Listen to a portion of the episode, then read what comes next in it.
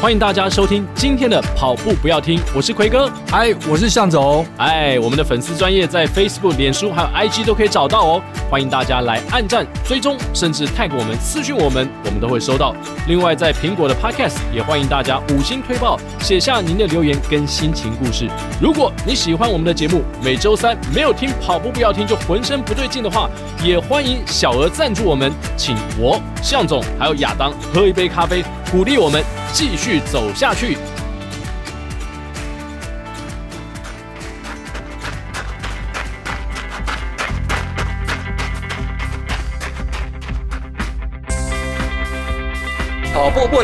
是穿上跑鞋离开家门的那一刻。你不需要很厉害才能开始，你需要开始才会变得很厉害。大家好，我是 Curry。今天这期节目，我们非常开心为大家邀请到动一动的总编辑匡玉。哎，欢迎匡玉。Hello，大家好，谢谢向总，谢谢奎哥，还有感谢亚当。为什么要感谢亚当？他都还没跑起来，因为他在这啊。而且他刚刚说他今天收了两本跟马拉松有关的书，他还是不跑起来。匡宇作为一个资深的编辑，嗯、十几年的时间，你有碰到这么顽固的跑者吗？其实真的是有哎、欸，因为其实像家人就会可能是最大的瓶颈哦。哎，对，对，我们之前奎哥，我们不是之前就聊过这件事情，对对对，就是家人其实就是最大的瓶颈啊。然后要不然就是自己切身的朋友吧。嗯嗯，也有这样的例子，你怎么劝都劝不动。譬如说您的。我的 对，直接今天这个是要弄死，弄弄死，要要要编我就对了。不，比如说你的朋友，或者你的学长之类的。呃，对啊，很多人还是没有办法说，可能对跑步这件事没有兴趣吧。嗯，对啊，有些人是个人是遇到什么事情，或者是呃，比如说像我，就是可能是要接近三十岁，觉得什么事情该做了，所以才开始跑步了。哎，那你自己跑步几年啦？我自己跑步，二零一一年开始跑全马。所以到现在应该十一年了。嗯，如果以全马做断点来算的话，大概是哇，那全马资历非常的深呢。对啊，马上向总就要台北马，而且我们今天在录音室，大家因为看不到画面嘛，对对对对，就是我们两个是没戴口罩，向总跟亚当戴口罩。对，嗯，因为向总周末的时候还是上周，其实算周六哦，周六就已经有感了。嗯，那应该就是在周四五的时候就已经中奖了，那就被我儿子。是哦，他先感冒，他先感冒，对哇。然后我被我被传染了，那那你会不会担心说，接下来台北马只剩十几天了，影响到你到时候的表现呢？其实倒还好，因为我之前曾经有过三天前感冒的经验，那时候是海外嘛，对，那时候是差的要死。那现在两周前就觉得说，哎，还好嘛，反正把它好弄好就好了。嗯哼，所以其实比较不会那么紧张。是，那但是呢，因为就是台北马嘛，它也是一个中继站嘛，嗯，就是测试你的状况怎么样。没错，所以你只要。这个阶段把它养好的话，我觉得到时候应该还是可以恢复到原本来的一个状况，所以不紧张，完全不紧张。还有还有蛮长的时间，还有至少十几天嘛。那你的课表会因此呃有稍微调整吗？没有啊，我礼拜天还是一样跑了三十二点五啊。带着感冒的身体，对，还是跑四一几啊？哇，很累，但是跑完的确真的就是比较虚啊。哦，对啊，建议大家不要这样子，因为我跑完才知道。哇，真的会虚耶！所以喽，向总最近龙体欠安，在他跟林香合照之后呢，这个问题变得更严重。哇，今天看起来奎哥不只是要匡玉死，也要我死啊！来编大家，就是就是，所以那个太太有幻影有不开心吗？哦，这当天回去之后，我真的是。这个家里乒乒乓乓的，我也不知道在干嘛，所以换以假戏真做，很多的质问就来了，真的有吗？对，准备了算盘，然后键盘，还有榴莲，哇，榴莲好吃啊！那匡玉会因为跑步。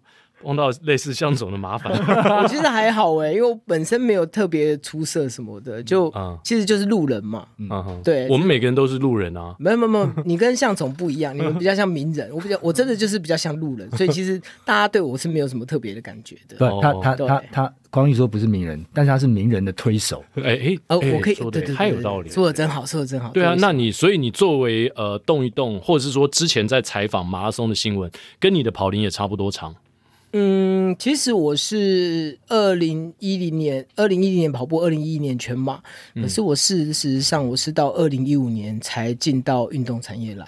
哦，那之前在？我之前比较像是做公管气管的工作。哇，对，好特别哦，这个跳很大哎。对啊，可是因为就是嗯，是因为跑步后让你突然间觉得这样的工作是你真的向往的，还是？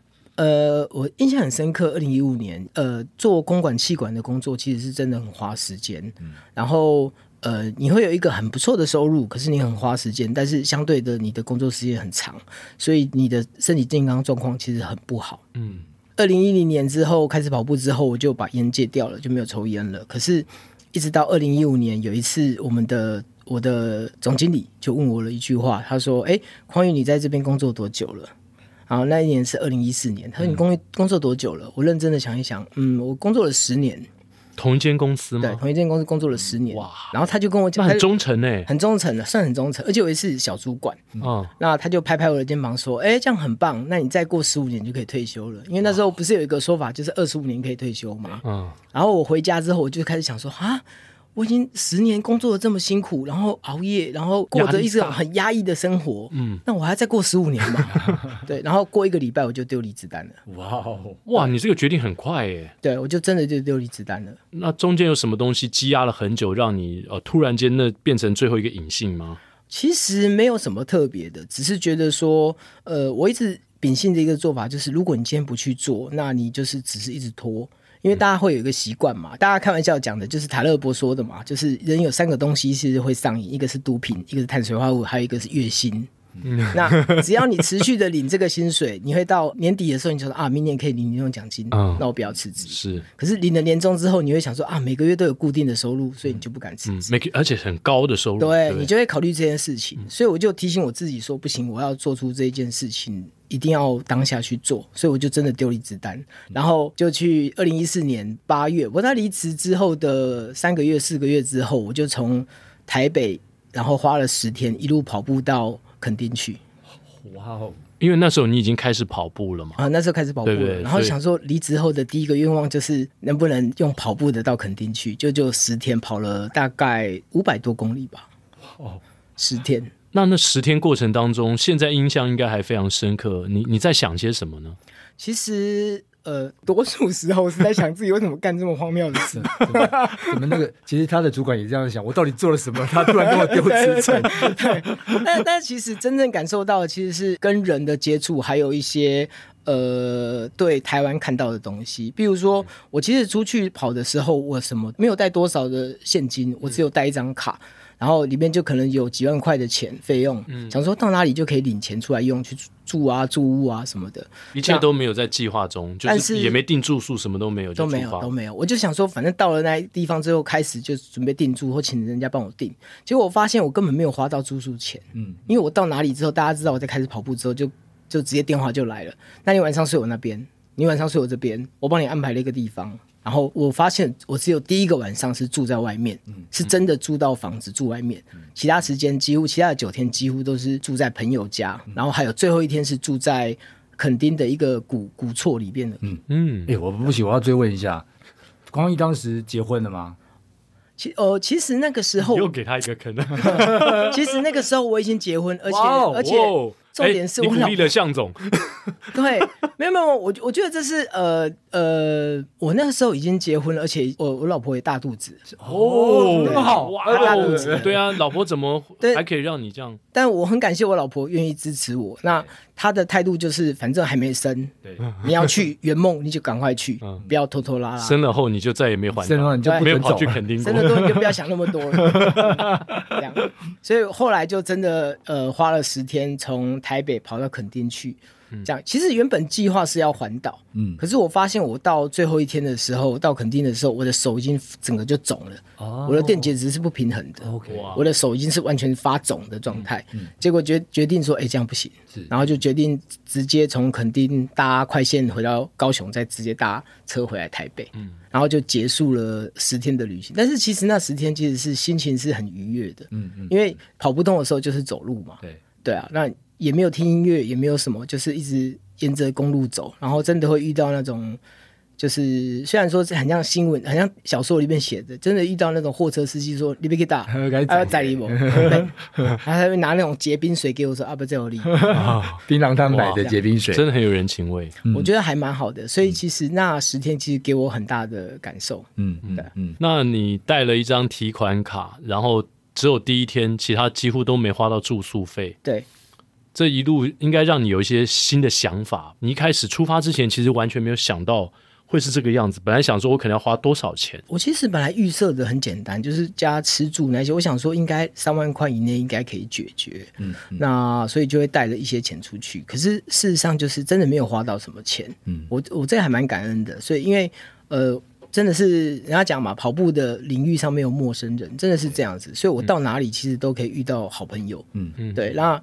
有地方住啊，所以有地方吃啊。到哪里之后，大家说：“哎、欸，有一段是比较好有趣的是，我跑了一段到卢明珠明珠姐那边，哦、他是跑超马的，超马的。然后明珠明珠姐就问我说：‘那你明天要干嘛？’我就说：‘哦，明天如果想说没有要要不要跑步吧？如果没有跑步，就没有什么特别计划。’他说：‘那你不跑步的话，你要不要休一天，或者是跑少一点？我们去眉山三十六弯。’他去跑步。”然后我就骑单车陪他去跑步，帮他补给吗？也没有，因为他根本不需要我帮忙补，他太强了，他 自己背着就可以了。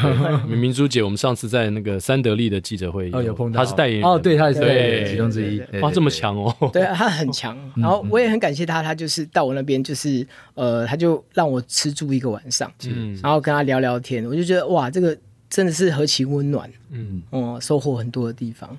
所以后来你开始采访，然后写人物，跟这些先前的经历有关吗？其实还没成为媒体人之前，嗯、运动媒体人之前，我就开始做一些人物的采访。那我也不得不承认，就是呃，从人身上可以学到的东西是非常多的。所以。呃，自己成为媒体人之后，我的想法是，还是希望以人为出发点去写故事。嗯，从人去找出重点的时候，你可能会跟很多人的聊天，或者很多人沟通，那你就会发现，每一个人其实就像一本书一样，它有它的内容在，只是因为没有挖掘，你就不知道它的精彩在哪里。嗯，是对。真的是这样，对，读人啊，我觉得刚刚刚匡玉提到这个读人这件事情，因为真的每个人他都有很多的这个高低起伏的故事，嗯，然后你从他里面真的可以看到一些很不一样的东西。那光是匡玉刚刚提到的，我觉得我们也在读匡玉这个人，的确，那想象他当时那个状况，其实是呃这个家庭，然后小孩子即将出生，然后有一个不错的薪水，那突然间呢？这个太太也非常的能够大气的接受这个状况，因为突然突然间一个薪水不见了，对，然后。你可能面临一个，你接下来下一步是什么，都还在思考的一个过程当中。嗯，我觉得这是一个一般人可能百分之九十九的人都不做不出的决定，甚至百分之九十九点五的人都做不出的决定。这真的是非常大的一个尝试。对，经过向总这一整理哦，倒是脑中冒出很多的问号。对对对，譬如说你刚刚说总经理说，哎，你做十年，再十五年你就可以退休了嘛？嗯，那你丢那个东西给他，他应该很 shock。是，再来就是你把这个讯息告诉你的太太的时候。他应该也很 shock 吧？虽然他后来应该是选择支持你。哎，奎哥啊，也也有可能是已经丢完结论了，才跟太太说，先斩后奏，先斩后奏。突然觉得来这一集会不会来错了？我我必须我必须把对针对我的箭头把它推给你。曾经做过这样的事情吗？其实曾经哎，也有的。婚后就比较不敢这样子，哦、因为就感觉好像就是必必须要彼此都知道这个状况会比较好一点。所以你跟林香拍照，有些人焕仪讲完之后才 po，箭头怎么又回来了？才 po 出来吗？我们把这个呃这个主持棒交给 亚当。呃，其实我我当时在做这个决定的时候，呃，我的老婆是支持我的。因为他知道我其实这样做很辛苦，然后当时我的说法是什么？他们问我说：“为什么你要离职？”嗯、我我真的用了一个很很难想象的说法，我就说我想要追我我的梦想，我想要做我想做的事情。嗯，对。但是我讲完这句话，其实我很心虚，因为我真的不知道我要干嘛。是我只是想要暂时离开那个地方，然后让自己重新整理过而已。是真的，我会觉得就是嗯，到底要干嘛？不知道，所以总经理他没有继续追问，请问你的梦想是什么？没有，他就问他，他也没有问什么，他就说 好吧，既然人各有志嘛，嗯、他就哦就决定让你让你走。这样，所以就很事情就圆满落幕。总经理私下打电话给嫂子，然后就在问说他到底为什么 两个人都摸不清楚状况。事后事后我事后我们的主管还有打呃，因为他呃跟我老婆认识，所以事后他还问我老婆说：“哎，现在郑匡玉混的怎么样？混的还不错，要不要赶快回来啦？”向总感觉常常在做这种事，因为他也是公司的总经理嘛。失去人才的时候，他总是想要在网罗。对，然后从不同的角度去 approach 他，他到底现在怎么样啦？发生什么事情啊？对对对，是不是有什么我们不知道误会的地方啊？哇，那也不容易，就是太太也很支持，然后公司也能谅解，让你真的去追梦。嗯，那这二零一五年到了新的工作，对，下来也七年多，快八年的时间了。是，你有真的感觉你追到梦了吗？呃，坦白讲，我我很感恩我现在的工作，因为我的工作其实是可以认识到很多不同的人，然后当然大部分的几乎都是运动人。那我觉得很高兴的地方是，因为运动人其实他的态度是很正面、阳光的，即使会有海面下以下比较黑暗的地方，但是大多数其实很多人的故事心里是有纠结的。那跑步这件事其实是让你可以变得更好，而不会让你变得更坏。呃。我忘了是谁告诉我的，嗯、但是有一次我听到一个采访在讲说，他说，呃，所有跑步的人都会趋向阳光，绝对不会趋向黑暗。嗯、那在我采访过大大小小这么多的人，我其实真的看到很多人是从黑暗走到光明，但是很少看到有人从光明走到黑暗。嗯，对。那我觉得这是我在这个产业最大的收获。所以其实到现在我都很感谢一直以来支持我的公司。当然，这不是。拍马屁啦，虽然也有点这样的意味，就是。没关系，还还要多讲一点，这样就够，这样就够，太多太多。太多就不好了。不过你刚刚说你采访过的跑者都是从黑暗走到光明，这点我们百分之百的确定，是是，因为林冠儒跟林庆华，嗯，他们的二十四小时赛就是从黑暗再跑到光明，光明真的。跑二十四小时比赛，你才刚刚上个周末采访完，对，而且我在脸书当中也看到你的分享，其实。呃，你你很久以前，十年前，嗯，就采访过东吴超马。我的东吴超马是跟我的马拉松开始的，一起开始的，所以我二零一一年就，因为二零一一年其实我还没有进入媒体，然后二零一一年我看完东吴超马之后，我只是呃感触良多，自己在脸书上写，然后后来有网站的编辑说，哎，我可不可以用你的文章？然后就把我的文章摘过去用。嗯、对，那从二零一一年开始写之后，就一路写到了现在。因为每一年的动物超马给我很大的故事跟很大的启发，然后你看着选手很努力在这样实践这个二十四小时，其实对我来讲是一件很激励人心的事情。嗯、我我自己也跑过十二小时跟二十四小时，哇哦！对，那我只能讲说二十四小时跟十二小时真的是拿命去拼，真的是拿命去拼的，真的是。呃，我记得我十二小时跑完的时候，我的手脚是发冷的，我没有办法。好好的回家，我只能搭计程车回家，隔天再回来开车。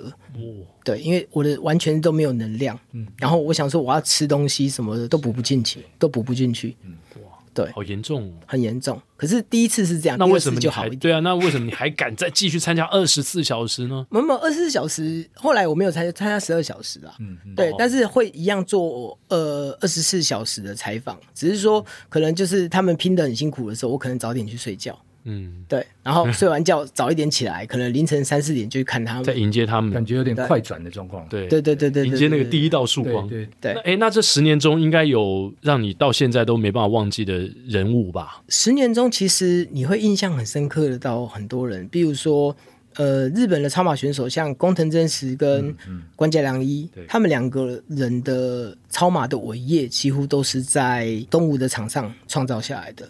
对。好，包含世界纪录。最近比较让我感触良多的，其实是呃冠如，啊、嗯，因为冠如其实呃他刚开始跑超马的时候，他应该自己也有感觉，就是大家知道他很努力，可是大家不知道他多么的心智会多么的强大，嗯。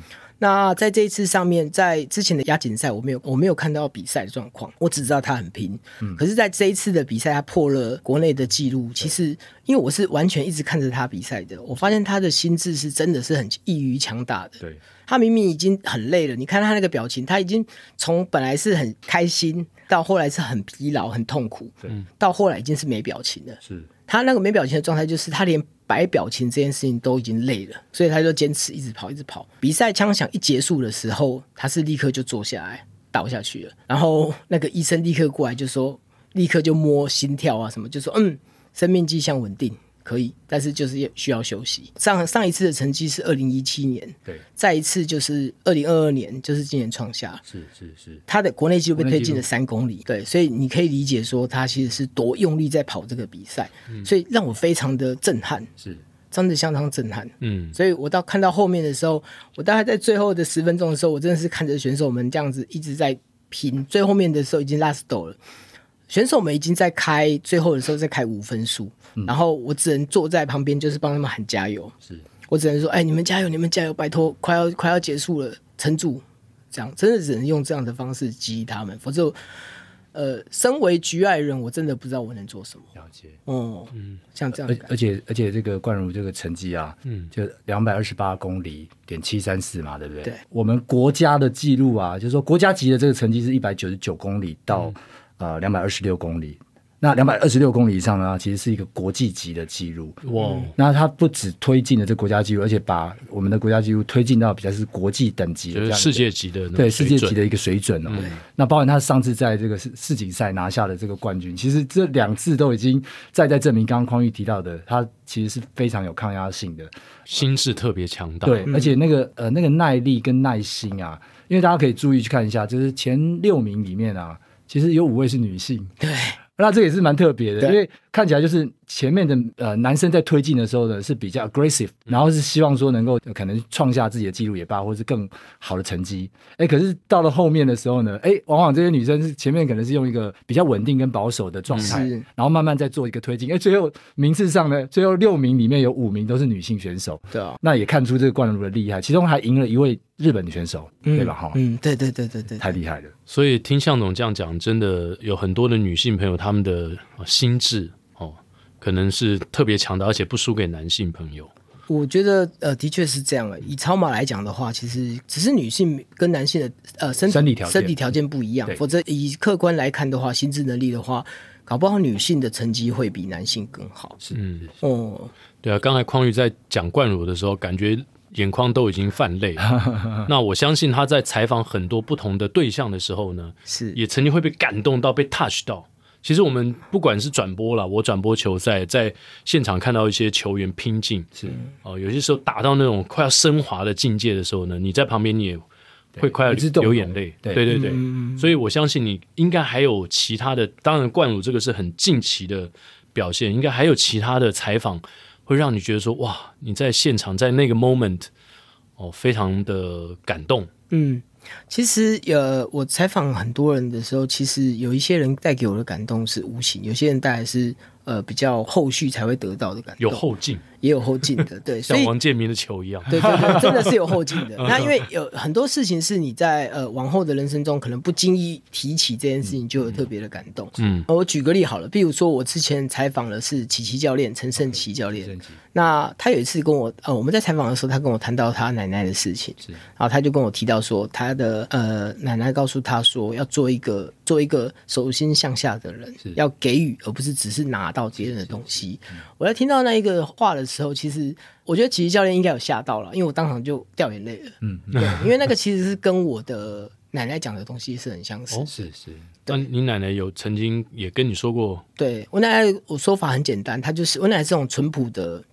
呃，日台人，嗯，就是日本也是台湾人，OK，所以他其实在告诉我说，就是做人不要只想要拿这件事情，要给这件事情，能给多少是福气，是是，对，所以其实他一讲的时候，我瞬间那个共鸣一来，我就 立刻就流眼泪，然后他应该是有愣了一下，这样，嗯，怎么会这样子？采访我的人先哭了，我都还没哭，感觉奶奶彼此认识，不是不是，呃，这是有共同的价值，这是我也想讲一个有趣的梗，那李呃，如果李莎听到了，李莎不能。生气哦，讲一下而已。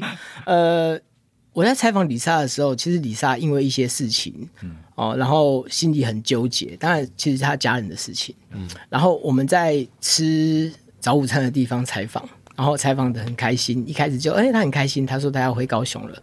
然后我们就一边聊，然后聊到他心里的东西的时候，他就默默的在哭，他就鼻酸在哭，一直哭。然后，因为我们在吃的是那种文青早餐店，所以旁边有很多那种帅哥美女这样子。然后我就感觉到有很多眼光在刺我，就说为这个男生什么咖？为什么李？为什么那个美女在他面前这样哭？这男生做了什么事？对，你知道吗？那种感觉，我应该是很有钱，富二代。然后我真的，我真的有感觉到人家这样眼睛看我，因为我发现我转过去，大家在看我。大他在看你。就负了责任吧。对，然后我就跟李莎讲说：“你不要再哭了，大家都在看我。”然后他才笑出来。对，所以没有这种事都一定会反复发生。哦、呃，采访别人的时候，其实呃很多时候你会收获很多的感动。那我觉得好处就是在于你听别人的故事，然后帮人家写故事这件事情，其实呃我每次采访别人的时候，有些人，比如说我采访谁的时候，他会讲说我的成绩不是很好。我说我不是要看你的成绩的，嗯、我是要听故事的。没错，那大家都会感谢我说，谢谢你帮我写我的故事或者我的人生。是可是事实上，其实是我感谢他们，因为我觉得真的收到的很多的收获是我的，因为他只说了他的个人故事，嗯、可是事实上是我听了很多人的故事，对我来说这是一个。呃，很大的转变，是，所以我从每一个人身上都可以多或多或少都可以学到学习到东西。所以看起来应该不止十六个故事，应该是一百六十个故事 啊。其实会继续这样下去吗？说到这边，哎，我先打个岔，哦、就是那本书嘛，嗯，哦，叫做《我跑故我在：十六位职人跑者的马场人生》。这本书是什么时候出版的？呃，哎，二零二零年。哦，那就是疫情的时候，对疫情，哎，二零呃，对二零疫情前前，疫情疫情前出版的。呃，当时为什么会想要写这本书？就是想要集结你采访到这些感动的故事吗？还是坦白讲，那时候只是因为二零一九年我想要采访人，然后我就大量做人物的采访这件事情，大量的去做。然后呃，我没有预设说要做什么事情，然后一直到后来刚好那个时报的阿汤哥看到我是。然后他看到我的文字，然后他自己也跑步嘛，所以他就问我说：“哎，私底下没有给我讯息说你有没有兴趣写一本有关跑步的书？”然后我就觉得，嗯，好像可以。我们谈一谈之后觉得可以，嗯，这样。可是我一直在拖他的稿子，对，所以其实后面到呃出书，然后后面就决定出了这本书，然后到呃谈论格式啊，或者是遴选人物啊，都做了很多。调整跟协调，嗯，嗯，我觉得最有趣的是，他问我说：“我们要找十六位，你怎么选这十六位？”对，然后其实我不得不承认，那时候我是很痛苦的，嗯，因为其实每一个人都是你的作品，其实你真的很难割舍，说到底谁比较好，谁比较不好，嗯，对，所以小学生在做选择。都要二十六个故事，要我全部都放。说一百六十个，对，我想全部都放，但是不可能嘛，所以我就跟呃阿汤哥还有跟编辑他们聊了一下，就是我们用不同的广度去打造这些族群。是，所以我说实话，我其实我是很舍不得，因为有一些人的故事其实很有趣的，但是我不能没有办法每一个都放进去，所以我只能割舍到这种程度。没关系，还有第十七。到第三十二，对，三十三再往下一直走下去，十六个他都选不出来。我们接下来要问制作人给的更残忍的问题哦，就是这十六个人当中哪一个人的故事是让你最印象深刻？这是不是很残忍？选一个出来可能还 OK，还 OK。对，如果问他说这十六个哪一个你还想再删掉，他就很残忍。不要逼我，不要逼我。呃，其实我采访里面的哪一个人故事让我最有感？其实我说实话，真的每一个都有感。那当然最有感的是傅老师，因为傅老师其实是我很前期在写的一个人。傅淑平老师，傅淑平老师。那我坦白讲，傅老师的故事我写完之后，我回家在自己在读的时候，我其实自己读都是觉得心里很有感的。嗯，因为呃，傅老师是一个很坚强的人。是对。那你可以从他的跑步看到他的状态，所以我会很敬佩他。然后我也知道说他其实是一路走来真的不容易。那只是说他表现出来的态度是那种。你会觉得他，如果你在颁奖台上面看到他，你会觉得他很酷，嗯，他都没有笑容的。可是你私底下跟他聊天，跟他熟，你会发现他其实是一个很好相处的人，对，是一个很棒的人。只是因为他可能他也不是刻意塑造，他就是很习惯这样子的应对的形式。所以这是我觉得这是呃每一个人给我的不一样的感受。那我也想要谈，就是另外一块是呃，与其在谈所谓采访这个人的感受。倒不如谈采采访过程。比如说，我在采访史哥的时候，吴文谦教练的时候，其实我是抱着一种很很状况外的心情。我采访他的时候，我去基隆找他，然后刚好他们学校基隆呃中山高中的学生在训练，他就问我说：“哎、欸，那个匡宇你要采访是不是？等下再采访啊，那我们去跑一下。”然后我们就沿着外木山跑，他就说跑多少？他说八 K 就好。呃，史哥他说好，那我们就一起去跑。然后跑了之后也没有？然后因为呃其实天气很热。嗯，哎，跑跑他他就问我说：“哎、欸，衣服脱掉啊？”我说：“真的吗？” 他说：“衣服脱掉啊，这样晒的不干净啊，晒的不好啊，晒的不完整啊，就叫脱衣服。”一步步要进入到什么情境的感觉。然后我们两个就，我学生都已经出去了，啊、学生可能四分数、三分数就出去了，对就跑八 K。然后我跟石哥两个就在后面，我就说石哥，你这样跑太快，我会受不了。我们跑六分半好了，嗯、我们就真的跑六分。然后就我就他一直一开始怂恿我把衣服脱掉，说晒得比较均匀。嗯、然后于是两个那个上半身全裸的男生就在那个河边啊海边这样跑步。然后跑完回来之后，他就说：“好，那你要问什么？”我说：“我问完了，我已经问完了，差不多了。”就边跑边聊，边跑边聊，嗯、然后就一路聊了回来。那为什么你说你是抱着状况外的情况去访问他？因为其实呃，史哥那时候我再去采访他的时候，他说：“既然都来了，不跑步吗？”然后我心里。默默觉得说，你应该是开玩笑的，你应该是开玩笑的吧？但是我到了之后，我还是穿着运动服的服饰去。对对对。结果他就真跟我讲说，我没有跟你开玩笑，我是就是要去跑吧，你就来跑步。这样。对，结束的时候，那个匡玉从口袋里面拿出录音笔，我已经录完了。就是就是那一集是我很就是很比较辛苦的一集，就是因为我真的跑步，然后大热天，还要想一下大热天。这样采访，所以整个结束之后，我写完稿给他看之后，我心里很心虚，说还敢丢。但是其实整个效果是很好的啦，整个效果是不错的，所以就还蛮高兴的。这样，哎，这本书后来有没有给你带来一些你意想不到的效果？呃、就在出书前从来没想过，哎，竟然会有这样的发展。我觉得其实对我自己来讲，没有什么特别的发展。我觉得坦白讲，我觉得对我自己来讲，呃，不是说呃。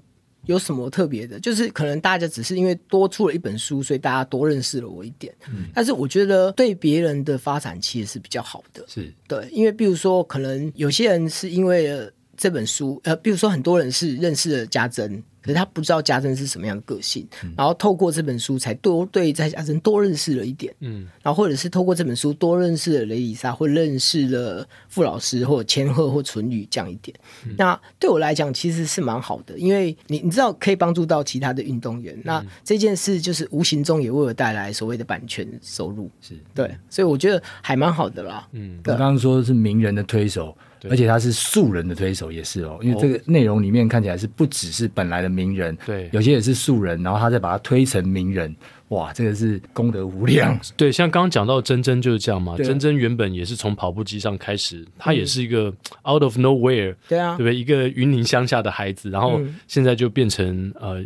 一个知名的 KOL 跑界的一个有影响力的人物，对对对对对对，对啊，所以匡玉在这个部分应该感到非常的开心，而且你现在去一些采访场合，应该很多年轻的选手，尤其是他们还没有什么知名度的，看到你会眼睛突然间变得很亮。我都直接跟他们讲说，不要叫我匡玉哥，叫学长，因为体育界大家会习惯嘛，就会叫学长。然后其实有一次我去一个田径比赛的场合，嗯，然后比赛五好像五千还是一万吧，然后高中生啊、大学生比完赛之后。之后，他们看到我就说：“哎、欸，他们愣了一下，说不知道怎么叫我。”我说：“如果他们说叫我匡玉，有因为有人立刻叫我说：‘哎、欸，匡玉叔叔’，我就马上就那个嗯，为什么这样叫我？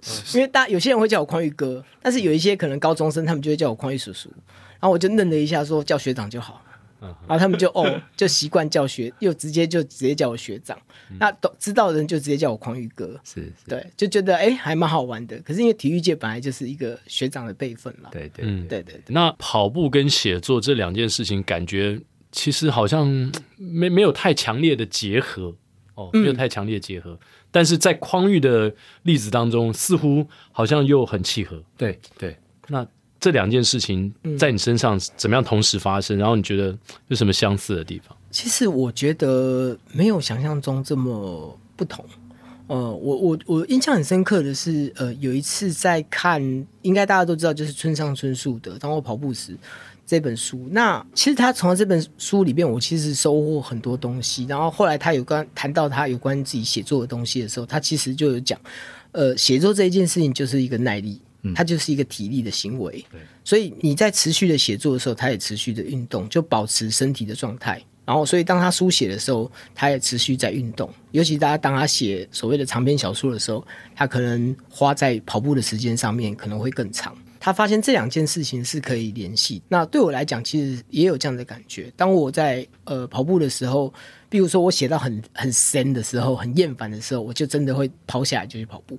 嗯，然后跑完步回来之后，好像什么东西就通了，然后就可以继续的安定的写下去。所以我觉得，呃，这两件事情可能在行为上是不共同的，但是在心理层面上其实是相似的。嗯，匡玉觉得就是。不管你在跑步，然后跟这个写作上面啊，透过写作来去介绍，不管是这个市场、这些选手或者一些比赛，这么多的东西，那这个市场是受关注吗？有很多人会一起参与这个市场吗？你自己怎么看这个？我觉得跑步的市场是有慢慢的在提升。是，坦白说，因为最简单的道理就是，每一次只要去比赛场合，我看到的人越来越新，越来越不认识。OK，对，okay. 那我都会开玩笑的跟我的那个几个。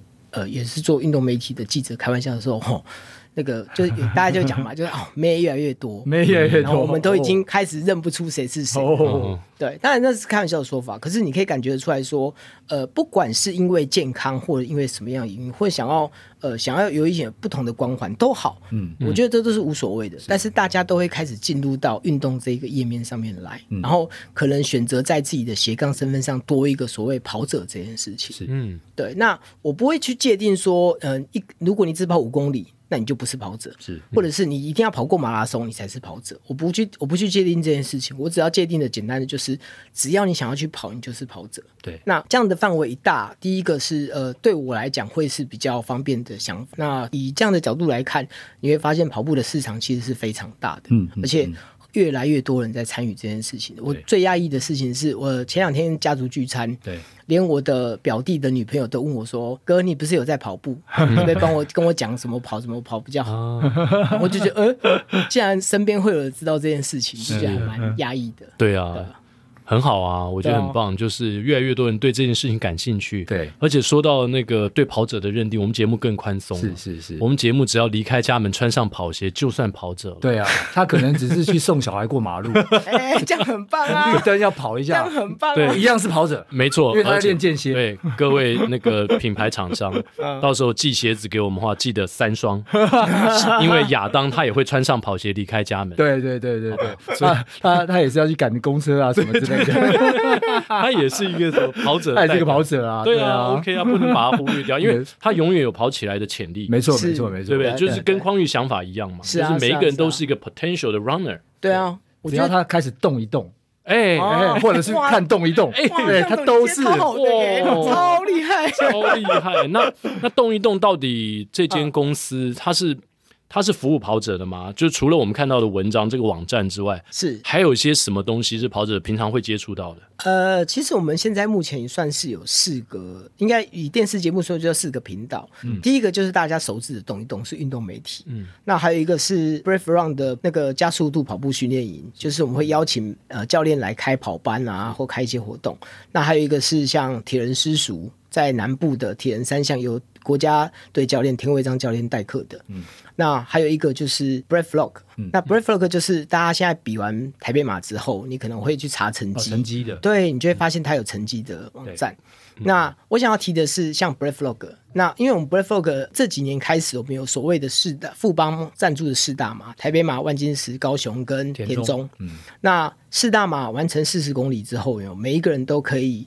种树，种树，对对对，Run for Green，种树。对，那当初在提这个案子的时候，我觉得这件事情很酷，嗯，因为这个就是为地球，因为身为跑者，你跟土地是有很多的接触的，没错，嗯，那很深的连接，很深的连接，而且前阵子我才看叫 Kipchoge，嗯，Kipchoge 他现在也在做这件事情，他在肯亚他的呃他的国家他的城镇里面种树。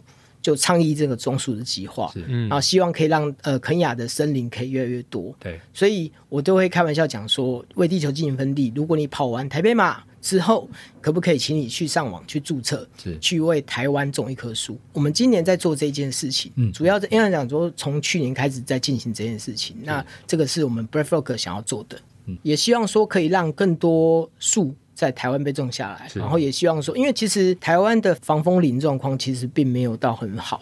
那我们的土地其实是松软的，嗯，所以其实如果有更多防风林种下来的话，其实对我们台湾的土地是更好的，跟环保生态都有更好的。是，匡玉本身其实也很喜欢阅读，而且阅读的量很大，然后速度也非常的快。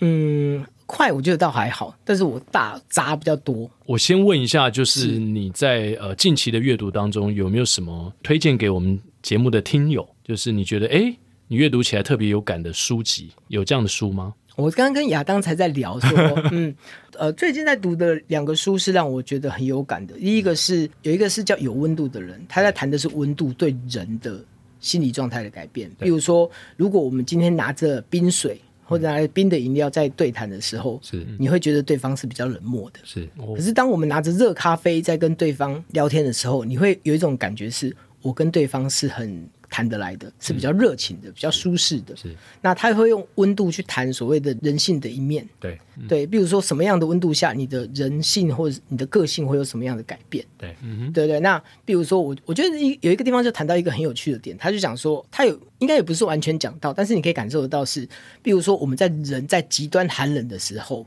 其实极端寒冷的时候，大家容易会。可能脾气就会容易上来，是是，对。那反而是在夏天的时候，你会发现每一个人大家的态度是很热情的，嗯嗯嗯，会很融洽的，会很热情的。对，他就谈这一个是有温度这件事情。嗯，另外一个是我跟亚当谈到的是，最近有在读的是比较偏金石子集的史，哦，就是最近不知道被什么电到，就开始读一些《资治通鉴》跟这一些书。呃，蛮喜欢读历史有关历史的书籍，因为。就是以古鉴今嘛，嗯，对，所以历史的书，然后还有一些可能是比较些偏商业的书，或者是一些比较偏运动的书。嗯，那运动的书最近我刚刚跟亚丹也在谈，就是《运动基因》这本书，是，对。那比如说读类似的书籍的时候，你会发现其中的故事跟收获其实是超乎我们想象的。对，比如说我们在读那个《运动基因》，他就会提提到一段，就是呃，长跑的民族，他的四肢远端四肢远端是，比如说小腿。对，都是比较细的，嗯。嗯，然后反而是比较细长的，嗯，然后那你就想一想说，哎，如果仔细想一想，你会发现日本的跑者跟非洲的跑者，他们的小腿真的都是这样子，对对对对，对，长跑的，对，然后你就会看到自己的小腿，觉得嗯，不适合跑步，不是，不是。短跑一下好了，对对对，就类似像这样子啊，就是呃，透过读书去看到一些不同，因为现代的书很讲究的是比较脑内的思维这一块改变，是。对，那我觉得在读书的时候，比如说读史书，就是可以认识人。嗯，那读一些商业书或管理书，就会影响你怎么做决策跟判断。虽然说，即使你不是商业人士，但是你事实上在生活中，你有很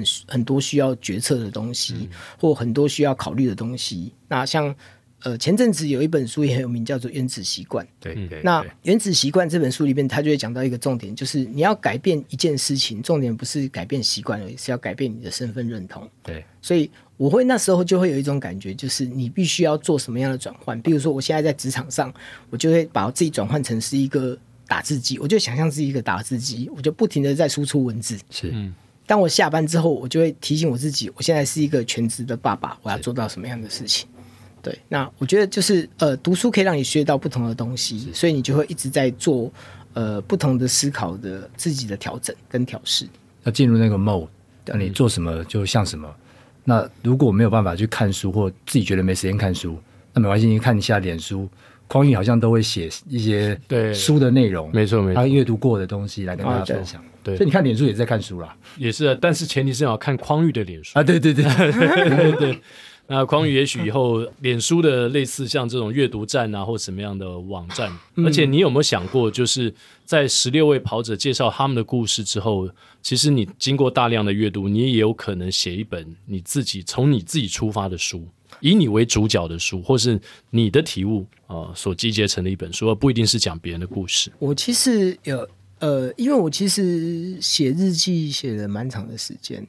然后我当然有想过说，是不是要把自己什么人生的体悟写出来这件事情。但是我必须承认，其实，呃，也许从外面的角度来看，每一个人的人生都很有趣。但从你自己的角度来看，你会觉得自己的人生故事是很平淡的。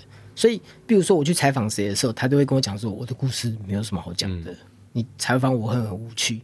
然后到后面采访完之后，他都觉得，哎呦，原来我的故事这么精彩，对，都有这种感觉。可是。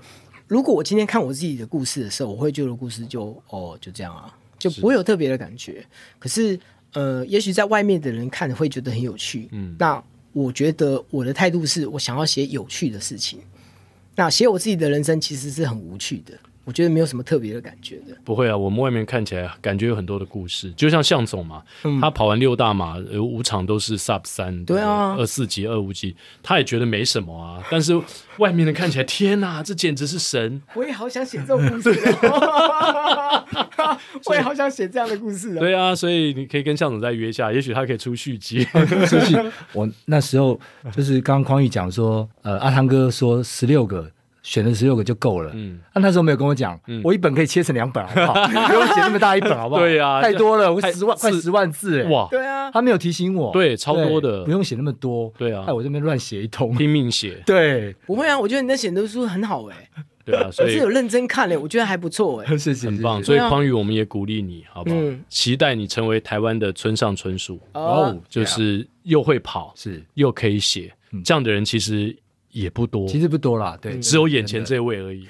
这眼前这几位，我没有出书啊，你 眼前这一位，马上就要了，马上就还有亚当，亚当也也有作品，对啊，我希望匡宇有一本未来属于他自己的作品，是是，对啊，然后可以到处像亚当一样带着这个作品去分享。是，其实我们也鼓励过亚当，虽然他写的是潘宗伟的故事，嗯，但我们也鼓励亚当说，你不要觉得说那是别人的故事，其实是用你的手哦，你的笔去把它整理出来的，对对。对啊，所以我相信，不管是分享别人的故事，或是你自己写作的过程，应该都会非常震撼，都应该都蛮有内容，有些值得大家去学习，或者是可以带给别人感动的地方了。对啊，希望匡宇在写作上面也向前迈进。是是，今天非常谢谢动一动的总编辑郑匡宇来到我们节目，太精彩了。是，谢谢你们，谢谢。感觉我们上了一堂哲学课。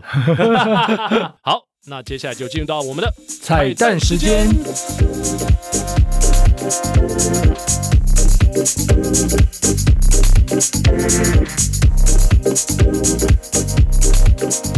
好，今天访问匡玉，相信大家都听得蛮过瘾的。那我们选的这首彩蛋歌曲呢，是哎，嗯，跟东吴二十四小时超马有关哦，因为二十四小时是一半白天，一半。晚上，哇哦！所以我们要唱这首，就是那英的《白天不懂夜的黑》呀。哦，真的，我觉得这个二十四小时赛真的，你白天跑，天气要是不好的话，你白天可能会大晒，那晚上突然间又变得比较冷，哦，那个状况真的是。我们刚还在研究，从今天早上九点到明天隔天早上九点，哇，很虐，很其实很挑战呢，很虐，对对，连观赏的也是挑战，跑的人更是挑战，对啊，让我们献给这些。超马的英雄们，嗯，好。白天和黑夜只交替没交换，无法想象对方的世界。我们仍坚持各自等在原地，把彼此站成两个世界。你永远不懂我伤悲，像白天不懂夜的黑，像永恒燃烧的太阳，不懂那月亮的盈缺。你永远不懂我伤悲，像白天不懂夜的黑，不懂那星星为何会坠跌。来宾，请掌声鼓励。哎，真的是不懂 二十四小时为什么？我希望我一辈子都不要懂二十四小时，太难了，太难了，真的是。对呀，哦，太虐太虐。我们恭喜这位选手，这些选手们真的是辛苦的完赛，二，为国家争光，为自己争光。你们太伟大了，你们的意志力令我敬佩。是我们永远不懂你们为什么那么累。好的，以上就是今天的跑步不要听。嗯，我们下周三早上八点同一时间空中相会，拜拜。